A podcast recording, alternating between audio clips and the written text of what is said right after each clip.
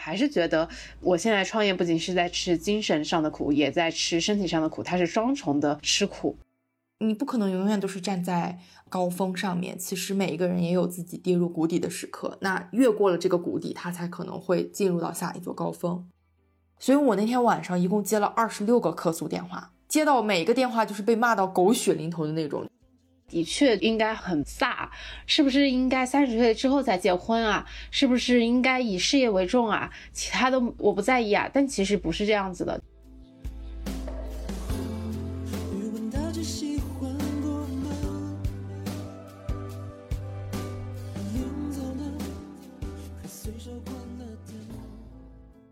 Hello，大家好，我是养成系大女主露露。大家好，我是养成系大女主亦菲。那我们的第六期节目来啦！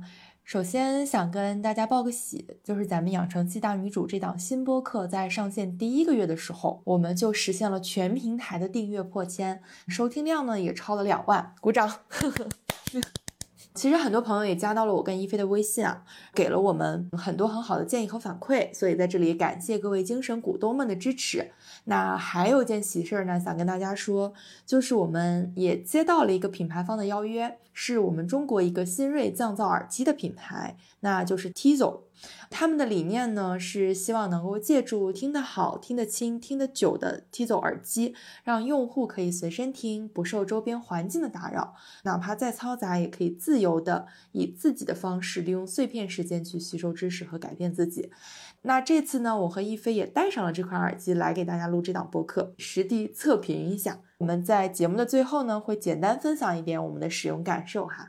那今天这期咱来聊啥呢？一菲，上一次就说到这个数据啊，咱数据这么好，好像是从我的那一期原故事开始，然后在我们上新第四期的时候，正好。我的原故事那一期也登上星星榜了，就让我们第四期好像数据也很好，所以呢，我们就觉得讲我们的原故事，讲我们的十年体视频，好像就是会带给我们好运一样。所以今天也是想再聊聊露露的原故事，因为这样也可以让大家更立体的了解我们两个人嘛。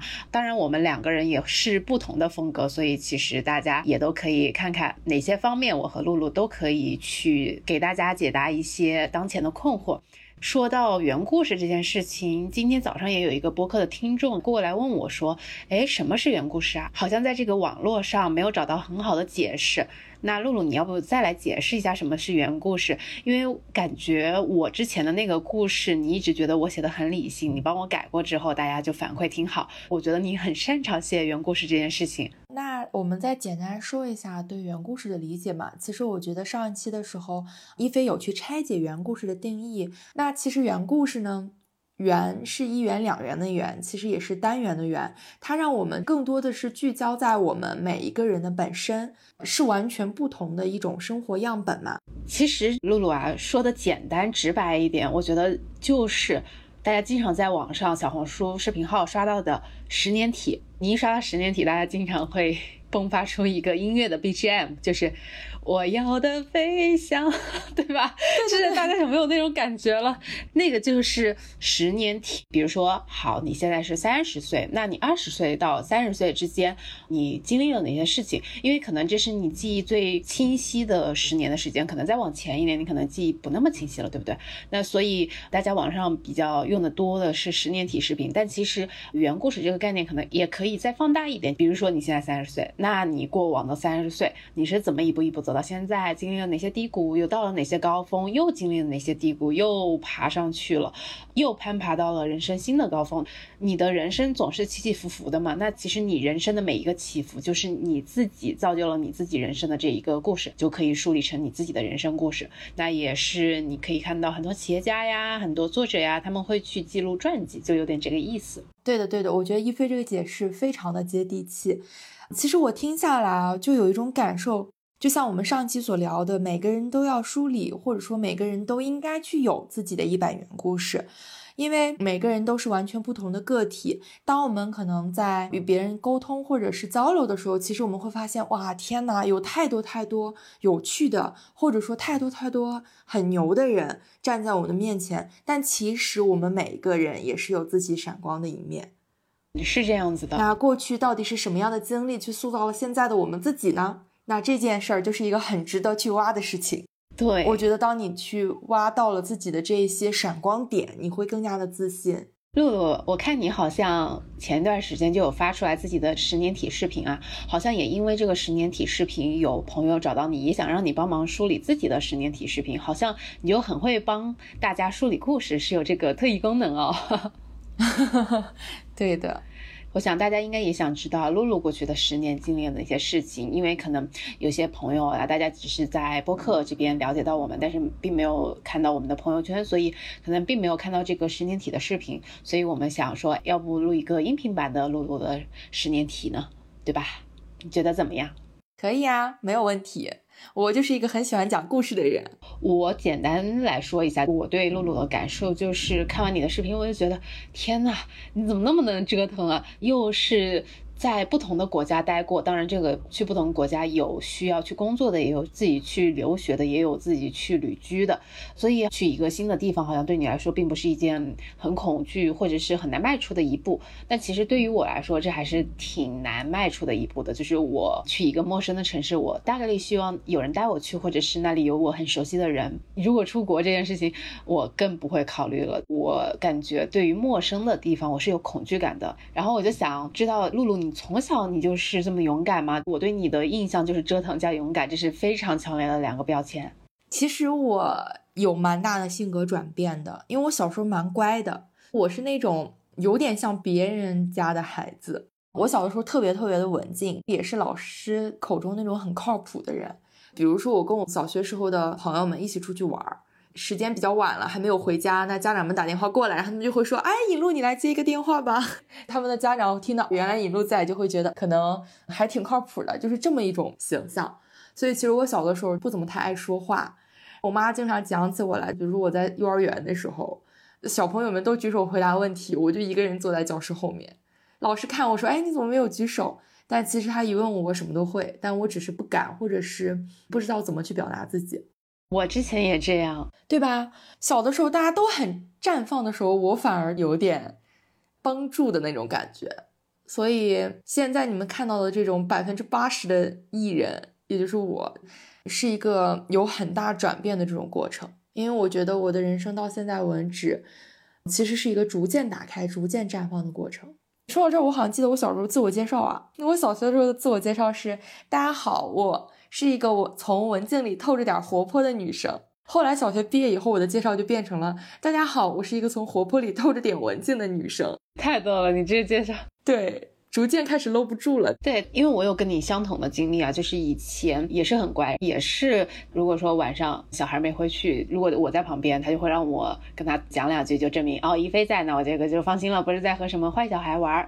对对对，但就是那种乖乖女的样子啊，其实自己也不一定内心性格就是那样，当然是有想要突破，然后想要更绽放，但是我觉得中间这个转变一定是有什么契机的。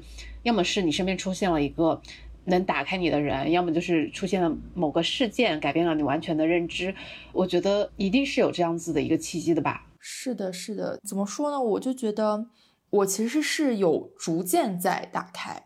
那我觉得这个可能和我自己的之前到现在的经历有很大很大的关系。我可以简单介绍一下我嘛。其实我之前是一个五线小城普通家庭的姑娘嘛。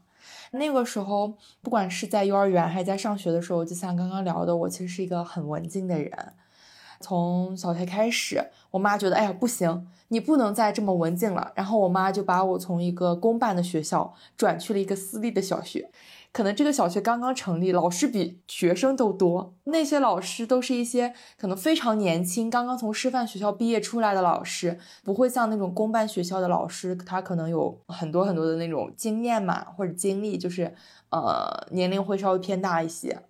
就在那样的环境下，我不停的去参加活动，得到了很多奖啊，这是我给自己人生的活泼开了一点点小缝。后面就是一步步走出了小镇，出国读书，后来又去上海沪漂工作，又变到了现在在不同的城市去旅居这种生活。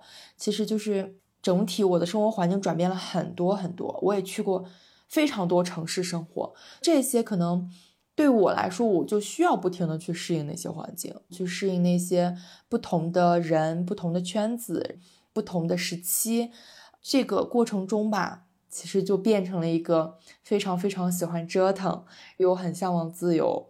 也有一些这种勇气的姑娘，我感觉我也是经常需要换地方认识新的人，因为我小学转学过一次，高中又转学过一次，所以我感觉我每到一个新的地方，我永远不认识任何一个人，但是班上其他同学之间可能会互相有认识的那种，所以我就一开始到班上会。装冷酷，你知道吗？人家主动过来和新同学打招呼，我就主动好像性格很冷，但其实内心很火热，但是还要绷住自己那种感觉。慢慢的、慢慢的，我打开，就是因为身边陆陆续续有很多很外向的朋友，明明我就是看似很冷，但是他们还是会一直类似贴着你那种，好像就让我慢慢融化了的那种感觉。就开始也变得开始外向，会表达爱，然后会表达夸奖。我以前可能就是明明很喜欢，或者是明明很想夸奖，觉得很好吃，比如说妈妈做的菜，但是我都会说一般呀，表面很冷静那种。逐渐打开吗？是的。因为我看我们的听众朋友有评论说，好像羡慕我们的艺人活得很绽放呀，我们的生活好像很多姿多彩呀。那我想他可能自己是一个 I 型人。那你觉得，其实 I 和 E 之间的这个转变，你分别觉得这个 I 和 E 对你来说优势和劣势分别是什么？现在回头来看的话，你更喜欢哪一种呢？优势和劣势，我觉得。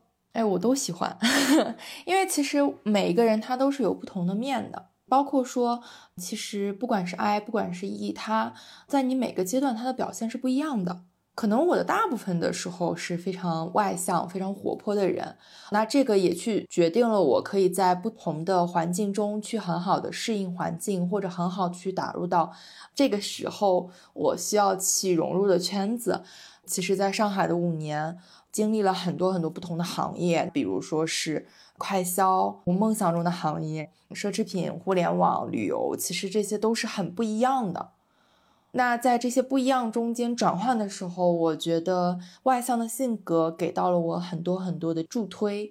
I 的话，其实我也会有很多很多向内去探索的一面，它也让我能够去更加尊重或者更加聚焦在我自己的内心。现在我是在一个辞职的状态嘛，然后去不停的在探索自己。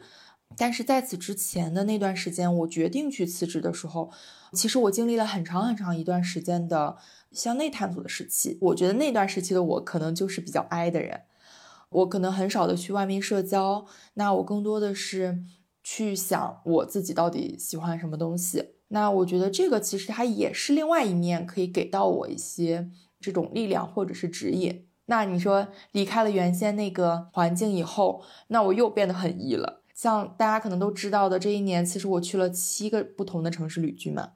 那我也同时在给自己探索个人 IP 的路上，我其实给自己探索出了非常多的新身份，可能大概有十二三个新身份吧。这个其实就也是由我外向一面去做支撑的，不然我很难在每个不同的身份之间去进行转换。我觉得这个不是一点点意义能够做到的。对的，对的。还有一点疑问就是，我看完你的十年体视频之后，就是你有讲到你留学那一段时间在海外有遇到一些恐吓事件还是恐怖事件来着的，对你的三观造成了一定的改变，有很大的转变。我不知道这个板块是怎样的呢？因为我觉得这个可能也是会奠定你现在愿意旅居八个城市的其中一个因素，我不知道是不是有联系啊？是的，我觉得出国留学那段经历吧，对我来说冲击挺大的，也是一个对我来说改变我很多的一件事情。因为其实我在出国留学这段经历之前，整个都是非常按部就班的一种人生状态。那从小学升高初中，然后再升高中，后面高考失利等等这些，其实就都是一个很按部就班的状态。我可能也没有那么多的对外界的这种想法，但是那年出国留学吧，其实我觉得我的眼界，包括对看事情的态度都有一些改变。那个其实是我第一次看到，原来世界的中心不是我自己。我不知道你有没有这种感觉，在我们之前上学的时候，其实我们就觉得我们的小圈子就已经是我们的世界了。那个时候我们好像没有看到更大的世界，但那年出去了以后，我会发现，天呐，就是人外有人，天外有天的那种感觉。我发现有很多很多很强的人，他们是有各种经历、各种背景的，甚至说我的同学们，他们有很多年龄偏大的人，因为我出国的时候大概是在二十二三岁的样子。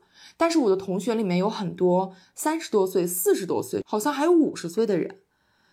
那个让我的感觉就是，我突然有一种追求梦想不在乎你年龄的那种感觉。那这是不是也是你现在能够旅居这么久的时间，同时也没有太焦虑的一个原因呢？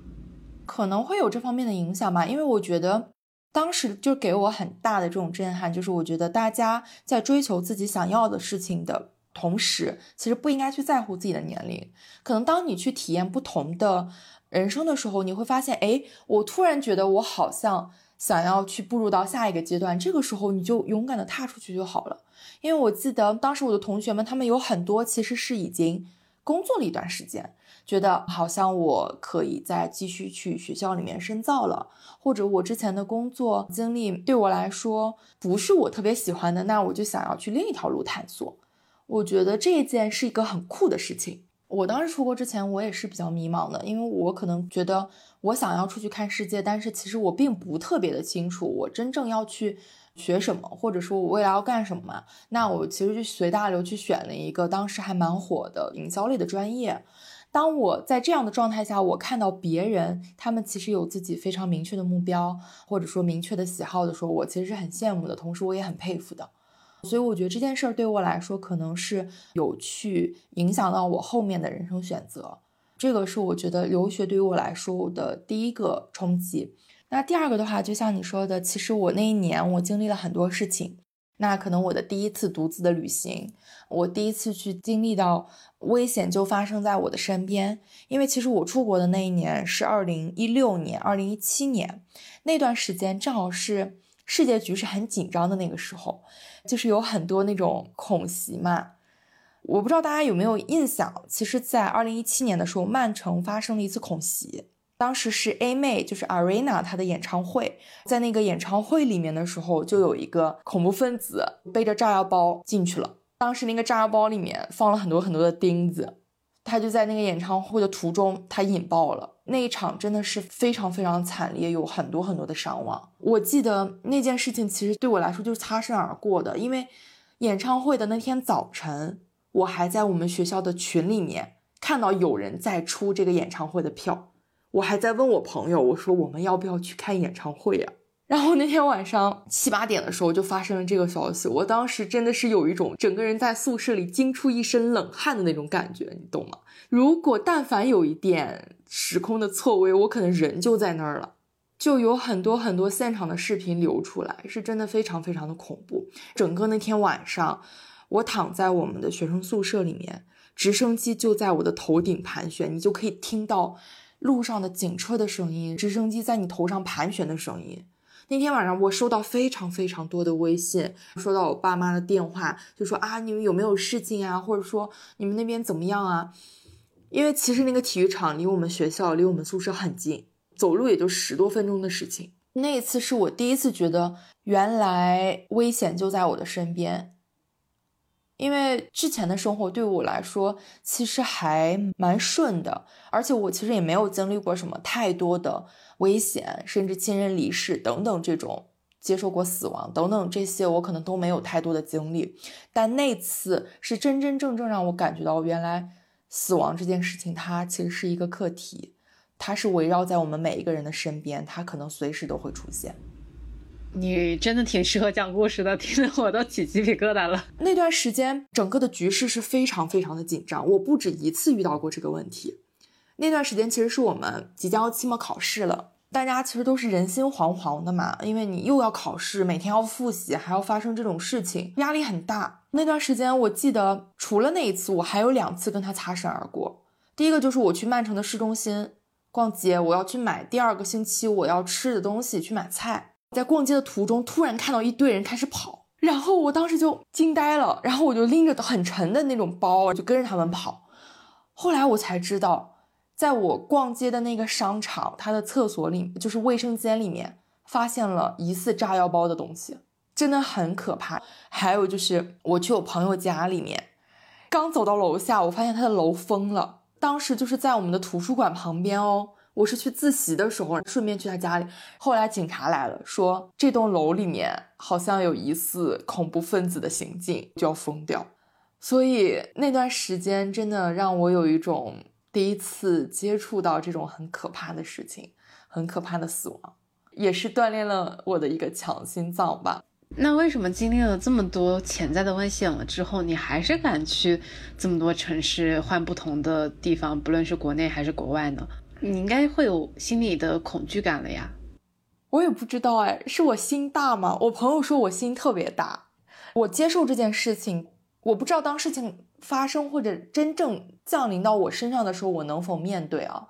但是我觉得可能出国那一年经历过这么些事情，对我来说还有一个点就是我可以接受很多很多的可能性了，但我不知道我是不是真的能面对或者是打败它，但起码我过了第一步。就是我可以接受它，因为世界上有不同的人、不同的环境、不同的国家、不同的社会形态等等，这些都是多样性的。你这个让我想到了我之前的一个前同事，我突然刷着一天朋友圈，他就已经出现在欧洲了。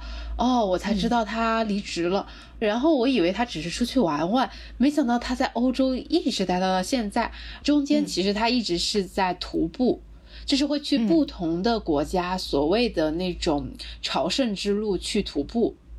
就我觉得她是一个好有信仰的人啊，真的一个小小的女生啊，工作能力也很强，但是她可能真的是有很强的信仰吧。因为一般来说徒步的那种路啊，它是周围都没有什么人家呀，也没有什么商户来着的，是那种很旷野的地方，所以他们在路上如果说遇到狂风暴雨啊、雷鸣闪电啊，也没地方躲。所以我感觉哇，他在我心里的形象立刻就变得好强大，就是怎么可以面对这么多，无论是外在的还是内在的对自己的考验。我就看他不断的养成系的更新他的朋友圈嘛，真的很好奇他在外面经历了什么，有什么感受。他分享的感受差不多就是你刚才那样的感受，就是说，可能今天大家一起住在青旅的人，或者是可能一起徒步的人，诶，他也许是美国某一个知名公司的。很高级别的高管哦，他可能已经财富自由了哟，他可能有各个国家不同的故事哦，但是大家都很低调，基本上不会去提自己这种社会身份，而是我们现在当下在做什么事情，我们当下都是一个徒步者，那么我们的这个信仰，或者说我们做我们这个徒步这件事情这种爱好去展开讨论，大家就很纯粹，我就觉得。他可能就真的是非常向往这种纯粹的环境和喜欢多样性的这种生活吧，所以我感觉他就现在一直留在国外，也找了一份工作，可能未来也会在国外定居。我想没必要，但真的是活出了和我们国内人不一样的感觉。你说到这个，其实我还想到一个小小的经历，因为我很赞同你说的，大家很纯粹的因善结缘的那种感觉。这个的话，可能真的是。当我们能够接受身边各种各样的不同，你能接受不同的时候，你才可能求同存异嘛，对吧？当你能够接受大家的异，就是大家的不同，那你才能够去接受这件事情，大概是这个意思。其实这块的话，你说的那个，我就突然想到，因为之前不是在曼城的恐袭嘛，那段时间大家都是人心惶惶的，不敢聚众，因为你聚众它就会有危险嘛。但是。当时其实，在曼城举办了一个十公里的慈善跑，在那样一个非常非常人心惶惶、非常非常紧急的那种时刻，组织了那样的一次慈善跑，然后我去参加了，那也是我第一次跑十公里，所以对我来说是一个很大的挑战。但那一次的话，其实我的朋友们都说，现在这么危险，大家都不聚众，你为啥还要去参加呢？因为当时真的是非常非常多的人，而且跑步是绕着曼城去跑。所有可能潜在的危险性都会占了，一个是聚众，再有一个就是你整个城市在暴露着你自己，就在跑步嘛。第三个就是大家跑的速度不一样快，其实等于说整个一路上他也不可能一直有安保人员，你就自己主动暴露在危险之下。但那个时候我觉得我还是要去参加，那次给我的冲击感也特别强。当时我就去参加了嘛，一个是我很忐忑的点在于危险。第二个我忐忑的点在于我从来没有跑过十公里，但是我去的时候我发现那天人好多，不只有跑步者，还有很多很多来加油的人，就是一些陌生人，有笑容很纯粹的小朋友，有手举着国旗也好，然后手举着玩偶的年轻人，甚至还有一些非常和蔼的老人，大家都在路边，一路其实整整有十公里。你从曼城的市中心穿越到曼城的乡村，穿越到了很多种不同的地方，但是你会在沿路看到很多很多稀稀拉拉的陌生人，他们每一个人都会举着手在你的旁边经过，你经过他们的时候可以跟他们击掌。我觉得就是那一次次的击掌和在我不知道的情况下路边遇到的那一个个陌生人善意的笑脸，我觉得对我来说都是一种力量，它让我不再去惧怕可能会存在的风险。它让我没有那么的忐忑，自己是不是能够真正跑完这个十公里。最终撞线的那一刻，我觉得整个人群都在欢呼，我的朋友们在远处等我。我觉得那一刻我真的好幸福啊，就那种感觉。所以说，我觉得人性之善吧，它是很纯粹的。我觉得这也是很迷人的一种东西。嗯，那看起来你换了这么多城市，对曼城真的是情有独钟啊。还有没有其他印象比较深刻的城市呢？我可以说，第一个是法国，因为这个的话呢，其实是我第一次一个人去旅行所选择的目的地。不知道为什么，从小我会对法国这个国家，或者对巴黎这个城市，我有着一种莫名的兴趣，或者说它对我来说有一种莫名的吸引力。我高中的时候，我记得老师们让我们写一张小纸条，就写你未来的目标，贴在你的桌角上。别人都贴的是我想上清华，或者我想考一本。那你猜我写的是啥？我想去巴黎。对我写的我要去法国，就很无厘头嘛。咱俩真的是喜欢到一块儿去了。我高中的时候头像要么就是埃菲尔铁塔，要么就是普罗旺斯的薰衣草花园。对的，我当时是很无厘头，也很没有意识的去写下了这样的一句话。我不知道这个东西它到底什么时候能实现，可能从那个时候开始，法国这事儿就在我心中扎根了。其实，在读研之前，我从来没有一个人旅行的经历，基本上没有过一个人出远门。大学的时候或者初中的时候，你初中、高中的话都是跟爸妈出去玩嘛。那大学的时候就是跟朋友，就从来没有一个人出过远门。那可能一个人去英国上学，这是我第一次出远门，但我身边还有朋友。我当时就觉得不行，我要尝试一下一个人的旅行。就当我在有这个念头的时候，我第一个闪过的就是法国。所以我就瞬间立马订了一张飞巴黎的机票，这是我第一次自己旅行，然后我就去了巴黎。我觉得这个城市或这个国家对我来说，它有一种特殊的那种存在或特殊的意义，它让我学会了最初的那种勇敢，或者说是自己去解决问题，靠自己的那种感觉。我记得我第一次自己出去嘛，你说又在一个人生地不熟的地方，对吧？还又是那种外语，因为很多巴黎人他们也不说英语，他们有的时候很多说法语。那我当时选的什么 Airbnb，我住的那个民宿，那个老太太她也不怎么会说英文，我们的沟通其实也都有很多的障碍。但我觉得那次旅行对我来说，你到现在问起我来，你去了那么多地方，你最喜欢哪里？我依然会觉得去法国的那次一个人的旅行是我印象最深的一次旅行。比如我在巴黎待了八天，这八天我好像啥都没干。大家口中很有名的那些地方，什么枫丹白露啊这种地方我都没去，我就每天一个人就在街上溜达。我印象很深的是有一天我去巴黎的那个圣心大教堂，想要去看一看嘛，因为是一个很著名的景点。但其实这个教堂对我来说，我并没有很大的感受，反而是那天从教堂里面出来，我绕到了教堂的后面。坐在那里，突然就发现了一个弹着吉他在唱歌的小哥。那个男生很帅，他旁边还有几件乐器。这个时候就会有几个路过的年轻人，他们就加入到这个歌手的团队里面，大家一起去奏乐，一起去唱歌。那天正好是夕阳西下的那个时间，我就坐在他们不远处的围栏上面，我就一直在那里听歌。我觉得好好听啊！我到现在还记得他是什么歌，就是黄老板的，他们唱的是那个黄老板很有名的一首歌。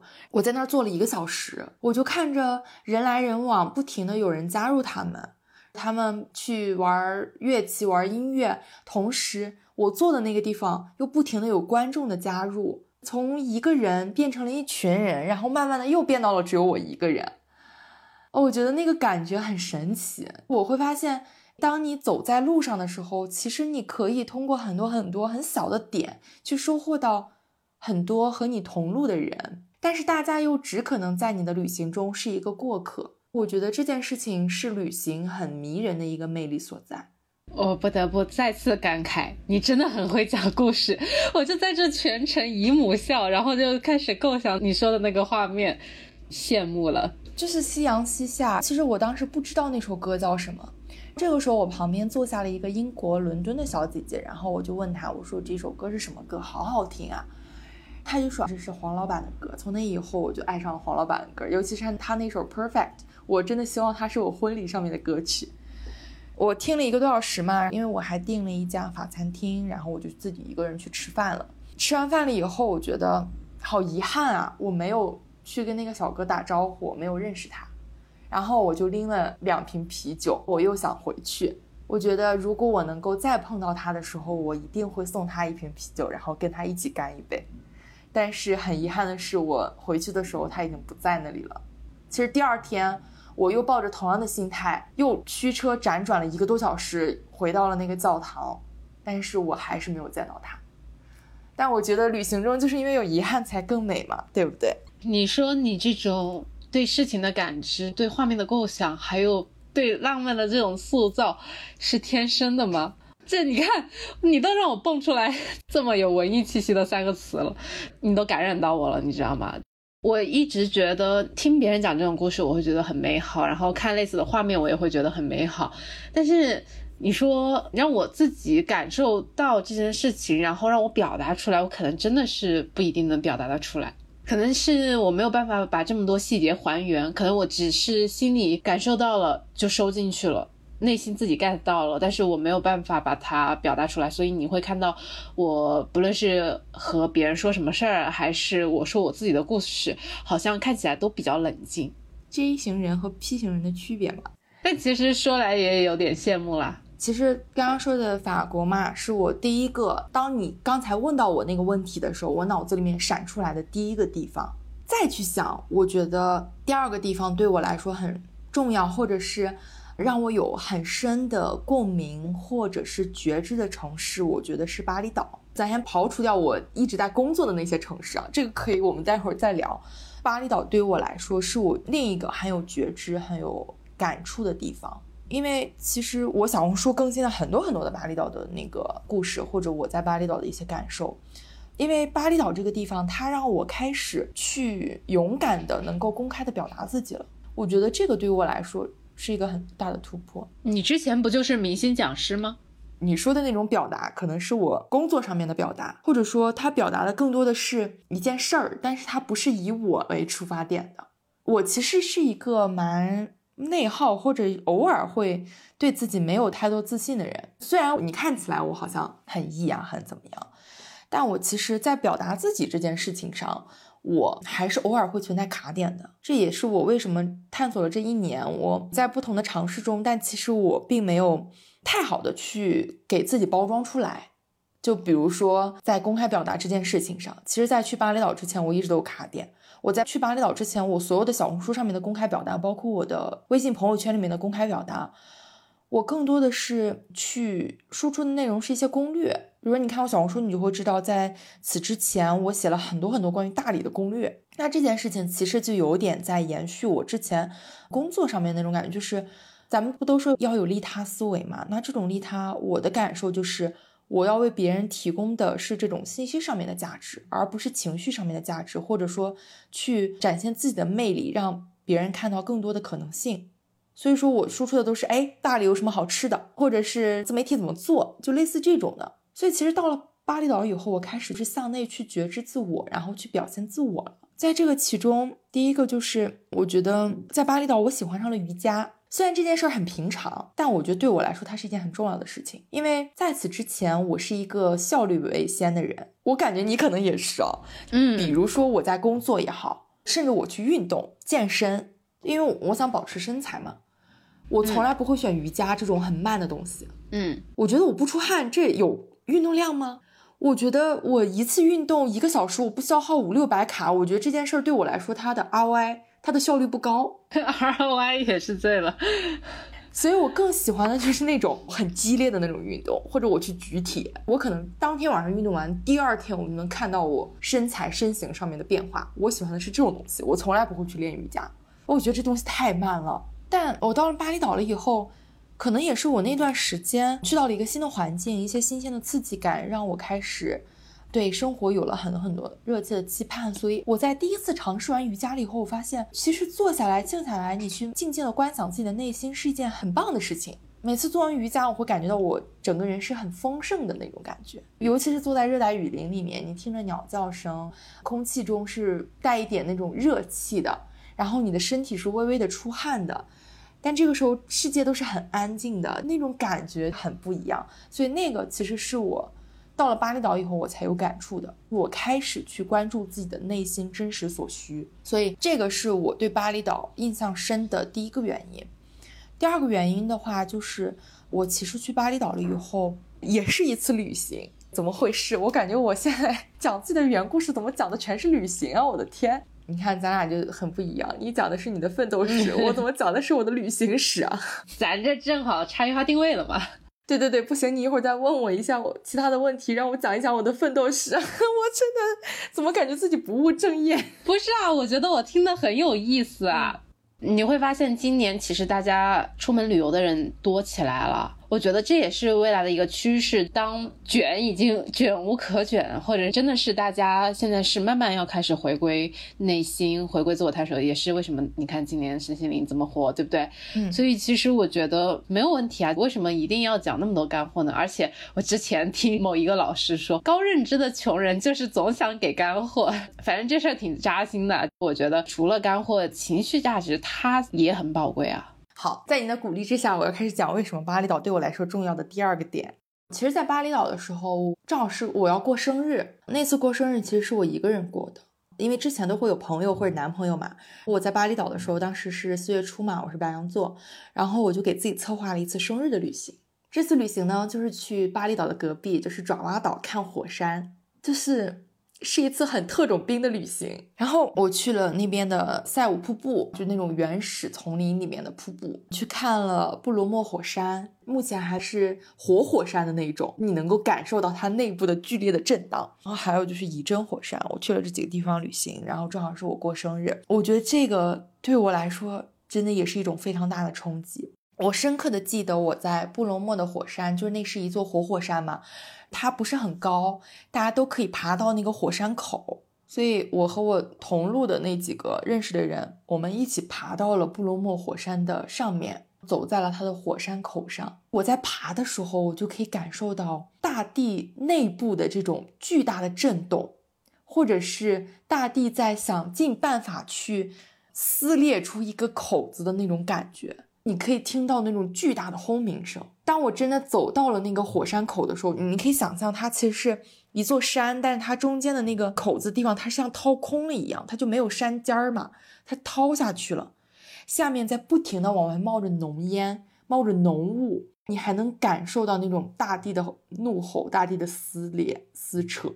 你可以看到那个口子的那块儿。岩浆划过的痕迹，就是那种有点像是你的皮肤皲裂了的那种感觉。那一刻，我的腿一下子就软了，你怕你掉下去。对，因为它的上面的那个口，它其实挺大的，它那个供人走的那一圈儿，它其实是很细的，大概不到一米的样子，那个宽度，掉进去你就直接通到地心里面去了。所以当时我就腿软了。再有一个点就是。我突然感觉到好神奇啊！平常我们只能够听到自己的心跳，但这个时候我好像在把着地球的脉搏那种感觉。我突然有一种人好渺小，你接触到了更伟大、更广大的东西，这个时候你就会有一种渺小的感觉。但这种渺小感其实也会让你看到，原来世界那么大，世界有那么多的不同。其实又回到了刚刚在曼城的我的那种感受，就是当我看到了很多很多带有伟大感的东西的时候，我就会能够去接受更加差异化、更加不同的世界、更加不同的环境。我觉得这个对我来说也是一种很巨大的冲击。所以其实我现在心态还蛮好的。所以你看，咱俩真的很不同。你刚刚提到爪哇岛啊，还有这个巴厘岛啊，其实我一直都想去，因为我爸不是在印尼创业嘛。但我爸都去创业五六年了，我都没有去过印尼一趟。哎，你说该去 看看爸爸吧，或者是我们俩一起旅个游吧，都没有。我不是在深圳嘛，我爸至今也没有来过深圳一趟。我邀请过他。两三次吧，也没有来过一趟。我感觉我和我爸是一类人，就不太会去做这种看似好像无意义的呃旅游。但即使你说的这些，我能够感受到他其实对人生的震撼啊，对三观的改变啊，对很多事情看法。你只有真的是用这种事件的去触动，你才会有这种感受。但是。好像我明明知道，但是就是不会去做这种样子，但是好像又觉得很需要去做，但还是不会去做。也许身边需要你这样一个朋友，如果你带我去，我可能就会去吧。有可能，所以说咱俩为啥要配合呢？对不对？对对对对对，是这样子的。我就觉得可能真的是大家说要觉察，说要丰富自己的情感或者是感知。这件事情没有办法通过看书，或者说我说我要改变，他就改变，还是得去多经历这种事情，是吧？你觉得？是的，是的。我觉得说到这个，我真的感触还挺大的，尤其是这一年，其实经历了很多事情，其实是有打破我之前的很多思维的惯性也好，或者是局限性卡点也好。尤其是这一年啊，可能刚才讲的是旅行的经历，我不是还在大理待了半年嘛，对吧？嗯。在大理的经历，其实真的让我感受到你刚刚说的那个点，很多事儿你不经历你是看不清的，所以我觉得大理对我来说也是一个塑造我自己，或者说是对我来说意义很深的一个城市。因为我其实裸辞以后去过一次大理，在我裸辞后的第一个月，那次去大理和这次去大理是完全不同的心境。那次我刚从上一份工作离职，然后我去到大理，但是我还保留着工作中的思维惯性，就是。我要自律，我都出来了，我一定要干成一些什么事情，我要给自己计划，我要不停的在那边去搜索，我要参加各种各样的活动，我每天起来要学习，你懂那样一个感受吗？那一个月我过得好累啊，就是我这一个月的状态，我真的好累啊，所以感谢你让我们这次的录制播客的过程让我放松了一下。对，人不能一直紧绷的。就我当时觉得我去大理，哎呀，那个地方大家都说它是一个很适合旅居的地方，我要过去放松。结果我每天给自己从早到晚拍了一堆自我提升的事情，每天读过多少页的书，每天要写一篇小红书，所有的这些事情，你当你弦儿绷得很紧的时候，你就会太关注事情的本身，而忽略了你自己的内心感受。比如那段时间，我每天写一篇小红书，我天天写攻略，但是我的数据并不好啊，我就很焦虑，就导致我整个那段时间我对大理的感受也不好。你有这种感觉吗？当你弦儿绷得很紧的时候，其实是状态非常容易受到影响。这次去就不太一样。这次去是我刚从巴厘岛回来，那个时候我整个人的状态还是不错的。唯一的焦虑吧，就是哎呀，好像出来探索了半年，啥事儿没干成啊，就那种感觉。然后我去了，刚好我在大理呢，我在小红书上也认识了几个朋友。你知道的，我的那段创业经历，嗯，那几个朋友他们在那边去做高山植物的文创系列的产品。那我到了面以后呢，我就跟他们感觉到很同频，然后我在想，那我其实是可以加入到他们去做一些事儿的，比如说我们做自己的文创品牌，去把它卖给更多的人，让更多人知道云南这个植物王国等等。当时的我就觉得，好，这可能就是我想要干成一件事儿的解决方案，然后我就加入他们开干了。包括说我们一起去盘了一个院子，然后把它打造成了一个工作室，我们一起去建了一个社群，然后帮我们自己挑选合适的人也好，或者让大家有更多的连接也好，等等，我做了很多事儿。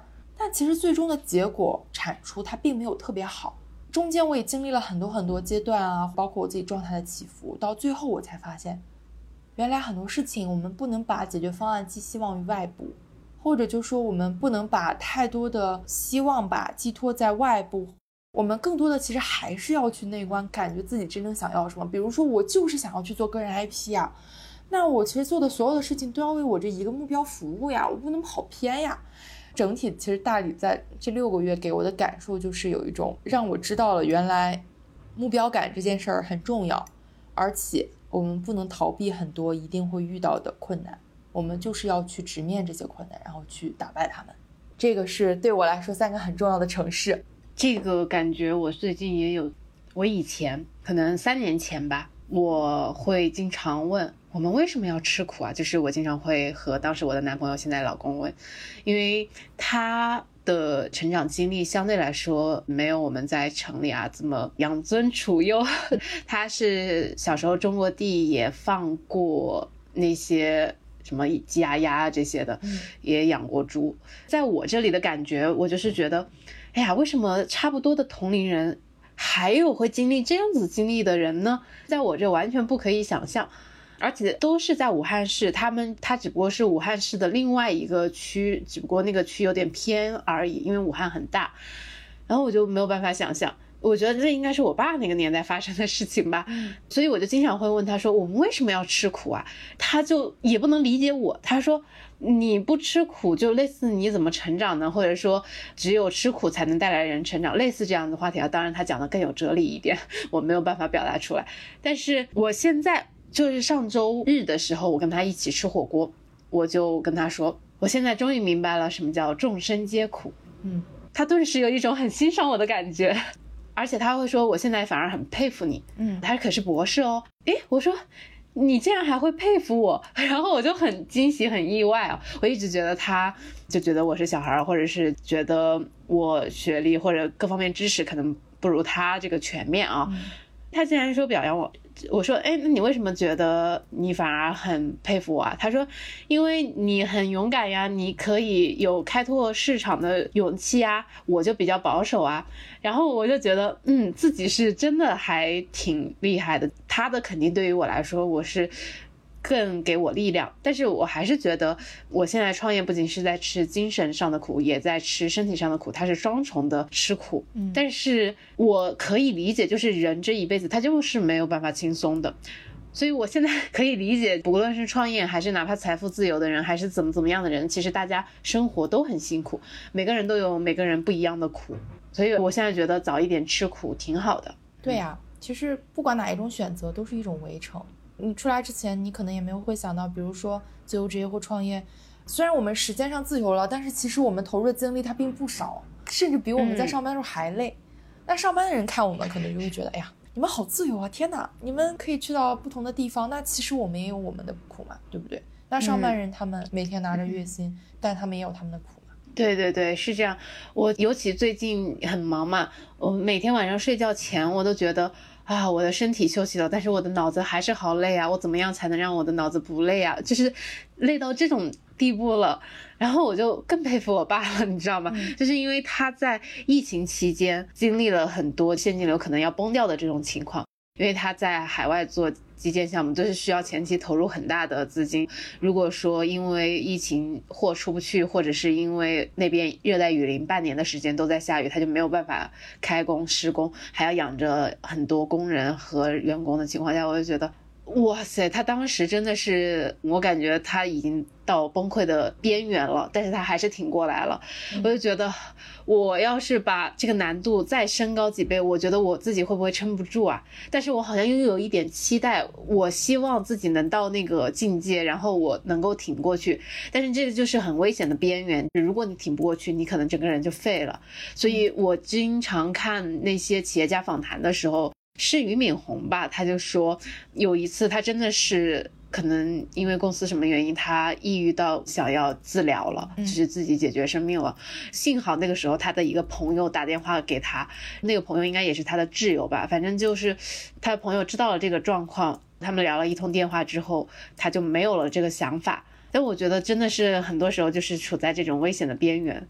嗯嗯，其实想想真的是人这一辈子真的是活一个体验。是的，是的，我觉得你说这个特别对。人的潜能它都是无限的。当你一直在安全区的时候，其实我们不容易发现问题的。所有的问题它永远都是，嗯，你走出了你的舒适区，问题才会暴露，它都是在路上暴露的。但只有暴露问题，你才有机会可以去解决这些问题。越过了这座山，可能就是另外一番天地了。嗯，就像之前我们在聊你的故事的时候，其实一菲现在看起来非常的光鲜。是一个非常强的人，但其实你之前也有很多暗淡的时候，对吧？我之前就在说，一菲其实你的十年就是一部逆袭的成长史，对吧？大家如果对一菲故事感兴趣，可以去听我们第三期的节目。嗯，比如说我刚刚在给你讲了很多很多我之前去旅行啊，或我各种各样的听起来很浪漫。很轻松、非常勇敢、自由的经历。但其实我也有很多的至暗时刻。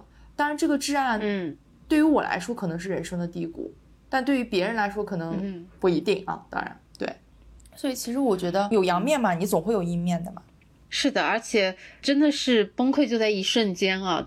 真的有的时候不需要你一定是要面对什么多大的苦难，但是如果说很多复杂的事情或者很困难的事情堆在一起的话，真的是最后一片雪花或者压死骆驼的最后一根稻草，可能它就是小小的一件事情。比如说昨天，我因为整个人就一天基本上都在打电话，没有断过嘛。今天要去银行办事情的时候，要准备材料，我就要复印和打印。那机器好像坏了还是怎么样，还是我操作有误，它就一直重复打印。重复打印，可能打了一百张，就是无效的纸，我自己脑袋就跟懵的一样，我就说让他自己打印出来吧，应该马上就会打印出来正常的状态了吧？我好像就放任那个机器那样在那运转，但是等我清醒过来的时候，我才发现哦，已经打印了一百张废纸啊！那个时候我就开始自责，我就说，哎呀，我这个人怎么会这样？怎么会让自己处于这么乱糟糟的状况啊？就快要不行，我就赶紧叫我老公帮我来处理这件事情。当然，他也很好的接住了我的情绪，就并没有批评我或者干嘛。他就说，把这件事情处理了之后呢，还是很耐心的陪我梳理我的情绪。他估计看出来了，所以我就觉得，一个是人真的是不能把自己逼得太紧，然后另外一个就是，如果有一个身边的人。可以很懂你，或者说很懂你的情绪，然后他会接住你的情绪。我觉得这个是很珍贵的一件事情。你看最近爆火的一些娱乐圈的明星啊，就比如说奚梦瑶，还有吴千语，大家以前对他们的评价好像都是捞女，或者说喜欢嫁入豪门的这种女明星啊，就把他们定义成这样。但是他们最近好像录了综人秀之后，网上普遍的风评就转向了。哦，原来他们能够嫁入豪门，的确他们高情商，的确他们能接住。一般人接不住的梗，或者别人接不住的情绪，但他们就能很好的、很全面的，或者说很完美的去把这件事情过渡掉。嗯，但这个能力真的是很稀缺，我觉得大家可以多留心自己身边有没有这样的人，并且珍惜会比较好一点。因为你顺利的时候就是非常的顺利，你高光的时候就非常的高光，你会觉得哇自己要飞起来，自己好牛啊！但是其实时不时真的会来一点小挫折啊，或者是。终其一生，你肯定会有很多起起落落。那你落的部分，你不能崩掉了吧？那你整个人崩盘掉了，那你说你这一生做其他那么多努力，还有你去追求那些所谓的名和利，就没有什么价值了吗？我觉得一菲你说的我非常的赞同。确实，一件事情其实它是有两面性的，人也一样，你不可能永远都是站在。高峰上面，其实每一个人也有自己跌入谷底的时刻。那越过了这个谷底，他才可能会进入到下一座高峰，对吧？是的，而且谷底的时候，我觉得更能锻炼人。一旦你跨过了这个坎，其实你就会觉得哦，自己成长成为另外一个样子了。所以我觉得我每次蜕变都是发生在最痛苦的时候，然后我就好像升级了，好像蜕皮了，对，这种感觉特别爽。那露露，你其实在过去有没有经历过这样子的至暗时刻呢？那绝对是有的，我也有一些低谷期嘛。因为其实我们刚刚聊到的都是一些非常 fancy 的东西。我觉得我整个人生到现在为止还相对来说是蛮顺利的，但也有一些比较低谷的时刻。比如说第一个就是我其实以前一直都是一个学习成绩比较好的学生，就是一个好学生，但是在考大学的那年，高考失利了。就我之前的时候，一直都是在班里文科班里面的前三嘛。但是那次高考，我距离一本线大概至少还有十五分，所以这件事对我来说是我 整个人生里面的第一次打击。因为其实在这次高考之前，我爸已经 研究了很多很多种未来让我如何拥有一个光明之路的办法了。比如说，我爸想送我去新加坡上学等等。结果这次的高考失利，让所有的计划全部都被打乱了。虽然后来我也选择了一个还不错的二本，但也在我最后最后临毕业的时候，这个学校也变成了一个一本。但我觉得这个对我来说可能是我的第一个低谷时期吧。它让我知道了，其实每一个人的人他不可能是一帆风顺的，他总会有一些波动，总会有一些低谷。但是你跨过去了，其实也还不错嘛。嗯，在学校里面，你能够认识到自己，然后能够很好的展示自己，去获得很多很多机会，事在人为。我也其实获得了不错的发展，收获了不错的这种成绩。那这是可能第一个，嗯，第二个的话呢，我觉得应该是我的第一份工作。其实我从国外读研回来嘛，我就直接去了上海，从实习然后进入到第一份工作。其实我的第一份工作工资很低，也就个几千块钱，刨除掉税啊这些等等的，到手其实可能也就五六千块钱的样子。我一开始在上海，我住的地方就是在很郊很郊的郊区，但那个时候即使那个很郊很郊的郊区，它的房租也要两千多块钱。我每天上班，我要坐一个半小时的地铁，中间要倒，等于说每天通勤时间有三个多小时都耗在路上。后来我觉得我受不了这种，我就很想去搬进市区。那个时候我的梦想就是我想要找到一份月薪上万的工作，我想搬去市区住，我不想通勤时间那么长。那个时候你真的是从国外回来，你那个一腔热血啊！你想要在大城市里站稳脚跟啊，但是现实你是被浇了一盆冷水，就你不但没办法站稳脚跟，甚至连房租都快要负担不起了，就那种感觉。那个时候其实我还蛮，就是整个人的状态其实还是相对来说比较 down 的。然后尤其是我第一份工作是做旅游嘛，那段时间被外派到了普吉岛。大家会不会感觉外派到普吉岛这件事情好棒啊？对不对？就是到了一个旅游的目的，什么阳光沙滩仙人掌，类似这种。但其实做旅游，尤其是一个人被派去那么远的地方，其实是挺累的。因为旅游它是个服务行业嘛。我当时是一个人被派到了普吉岛，撑了那一摊子事儿。而且这件事儿它其实是一个从零到一起的项目。那段时间其实挺难的，所有的事儿都是要一个人做。所以我在普吉岛的那五个月，我每天都是超负荷的，因为我们在当地招不到人。泰国人相对比较懒散，你知道吗？就是那种你给他派个活儿，他今天干的不开心，他不干了，就那种状态。所以说，其实那段时间我每天白天我在做工作，然后去对接那些供应商渠道订单等等事项。那晚上我就自己接客服电话。早晨九点多去上班，在当地的一家旅行社里面，然后我们在那里接了他一个工位，一直到了下午六七点、七八点，把所有的工作安排完。回到我自己的那个小公寓，等到晚上大概十点的样子，我要开始接客服电话，一直接到第二天早晨六点半。国内的客服上班了以后，才能把我这事儿接过去。那段时间我整个人都是超负荷的，你晚上不怎么能睡觉嘛，白天你的工作有很多很繁杂。我记得非常非常深的就是有一次有一个员工嘛排那个排单子排失误了，导致那天晚上。所有的客人都没有被及时的服务到，所以我那天晚上一共接了二十六个客诉电话，接到每一个电话就是被骂到狗血淋头的那种。大家不等你解释，大家就开始，因为确实人家刚到了那么一个陌生的地方，然后你的服务又没有跟上，谁都是心里一肚子火嘛，对不对？然后我那天晚上就不停的在被骂，我整个人心态都崩了，一直被骂到早晨的五点半。第二天我记得很清楚，第二天是我到了普吉岛以后唯一的一个休息日。前两三个月基本没有休息，第二天那个唯一的休息日，我给自己当时还定了一个出去玩的行程，也没法改了嘛，也没法取消。我就那天整个人恍惚到不行，然后就出去玩了。结果我记得那天我在热带雨林里面去玩那种飞索，我站在那个树上面，树的中间小平台上，还在接着电话，在跟我国内的领导们。开会在复盘，你懂 就是很离谱，一晚上没有睡觉，然后第二天强撑着自己出去爬树溜索，然后你在树上接电话，太有画面感了。因为我玩过那个，你又在雨林里面嘛，信号又不好，我就举着个手机在那个飞索上面。你这是在拍电影吧？我觉得，我真的那段时间我感受太深了，我当时我就。在微博那个小号上面，我不停的吐槽，我就觉得完了，我这肯定撑不过去了。但是我朋友圈里面展现的还是那个积极乐观向上小太阳的我。但我当时真的我的负面情绪的出口没有办法出得去，我觉得天呐，这破工作老子不干了，就那种感觉。给你多少钱啊？做这么多破工作？那个时候拿到手的薪资也就几千块钱呀，最多的上万嘛。天呐，你这个真的是，你那个老板很资本主义。因为我靠着在外工作嘛，你是可以有一些那种报销或者是补贴的嘛，对不对？你加上了至少这份工作对我来说，外派的那几个月我拿到手能能过万。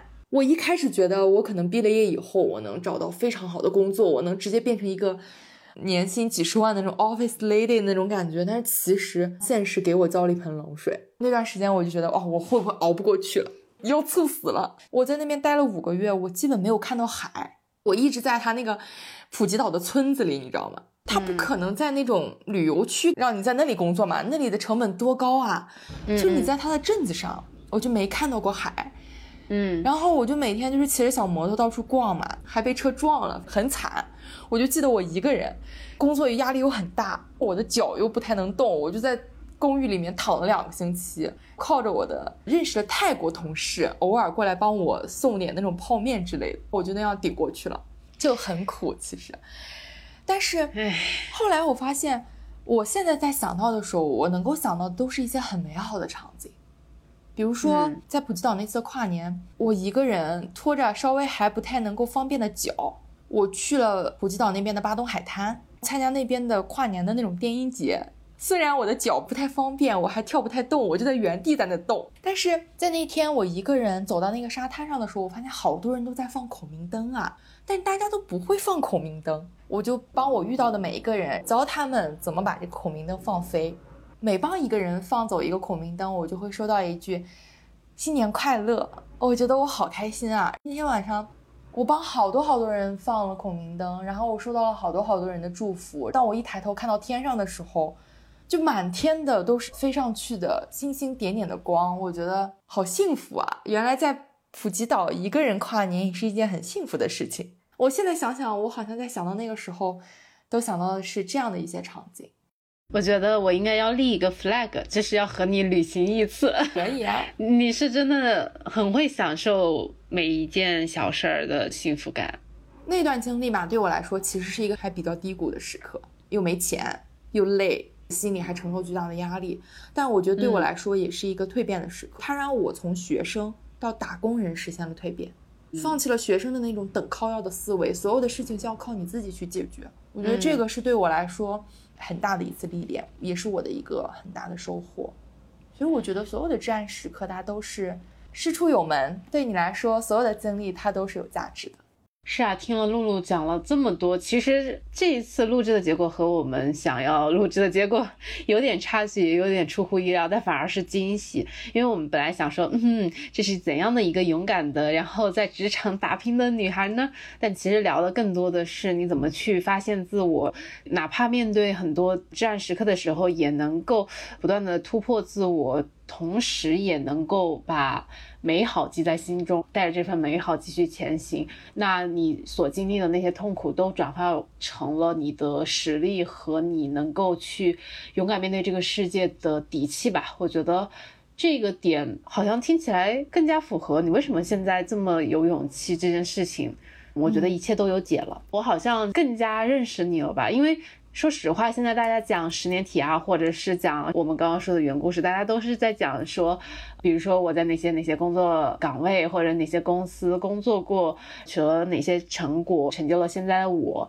当然也有至暗时刻，要么就是摔得特别惨，要么就是负债多少万。但你的故事还比较特别。因为你又去了那么多城市，又在不同的行业也待过，又是那种特别有一点说不出来，但是你又觉得好像就是你的那种感觉，嗯，就很引路的感觉，嗯，对对对对对对，可能是因为你太会描述故事了，一般人没有你这么会描述故事，所以也是你特别的一个点，我觉得。我觉得这次整个聊天的方向，好像我也没有想到。本来其实我们是在想聊聊露露这十年她都经历过什么，但是好像讲起来又觉得，哎，好像在讲我的旅游故事或者什么什么的故事。但讲到现在，我觉得这次录制对我来说是一个礼物。嗯，它不仅让一菲更了解我，可能让各个听众朋友们更了解我，其实也让我发现，哎，原来我是一个很精彩的女生。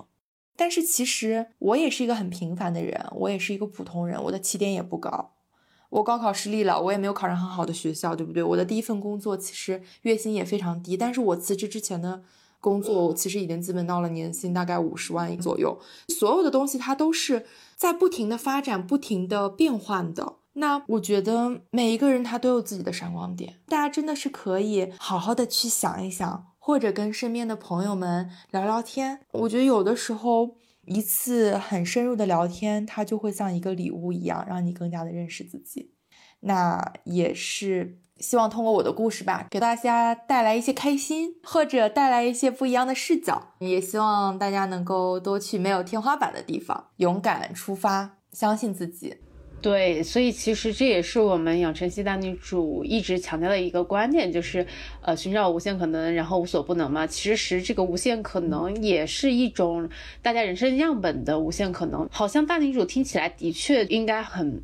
飒，是不是应该三十岁之后再结婚啊？是不是应该以事业为重啊？其他的我不在意啊。但其实不是这样子的，就包括我好像就是那个特例。明明是我之前我一直在强调说我要三十岁之后才会考虑结婚啊，可能是挚友里面最后一个结婚的，但反而我是第一个结婚的。但同时，他也因为我找到一个比较 match 自己的伴侣，所以也丝毫没有影响我的事业。所以我觉得对大女主的定义还可以定义为既可以拥有爱情，也可以拥有事业，没有必要说我要做大女主爽文的故事。好，那我就啥都其他的都不要了，包括我只要往前冲，我就天天都是工作。但其实你也许也可以调一下频，也许也可以经历，比如说像露露这样子的一个旅居，调整个一两年的时间再出发，也不是不可以。可能那个时候你能达到一个天花板或者达到一个成就，也许会因为你这段经历而更高。我觉得这种都是有可能发生的。对，其实就是希望我们所有人都不要用标签去定义自己。你足够快乐，足够热爱，顺势而为，我相信你总会收获到一个更加绽放的自己。我也期待的就是能够过一个非常独立、潇洒、心怀热忱、保持浪漫的人生。总结的非常好。那我们这期的录制就到这里了。这次呢，我们也是带着我们品牌方的耳机去进行这次录制的。一菲感觉咋样？我刚拆开的时候觉得它挺轻的，因为我今天正好有点累，我就想要听歌嘛，正在听莫文蔚的《慢慢喜欢你》。我感觉这个耳机好像就是为这个歌而诞生的一样，因为莫文蔚她的歌声很有特色嘛，然后正好这个耳机又比较沉浸式，又很轻，但又很舒服。我们当时不是定的四点钟要开始录制嘛，但是我就想说，我们把这个歌听完了再录制吧。我感受跟你差不多，就很沉浸式的体验。对，我觉得它首先给我的感觉还相对来说比较舒适的。它有很多个耳塞，所以可以根据耳朵的大小去佩戴不一样的，所以这点我觉得还蛮好的。还有就是它也有一定的降噪功能，整个来说我觉得它可以帮我屏蔽掉我的一些环境音。感谢品牌方的支持，对，感谢品牌方的支持。这个其实也是我跟一菲的一个直观感受，因为我们两个其实也都不是特别专业的耳机测评的人，我们只是从自己的角度出发。那我们这期的节目就到这里，大家也可以期待一下下一期的节目哦。我们下一期请来了一个超级大咖，一定会有非常非常精彩的节目呈现。那我们期待一下吧。那今天我们的节目就到这里结束啦。如果大家非常喜欢我们的这期的内容，也欢迎评论留言以及订阅我们的这期播客。希望我们能够长久的陪伴大家，一起养成系的往前成长，成为更美好的自己。好的，拜拜，拜拜。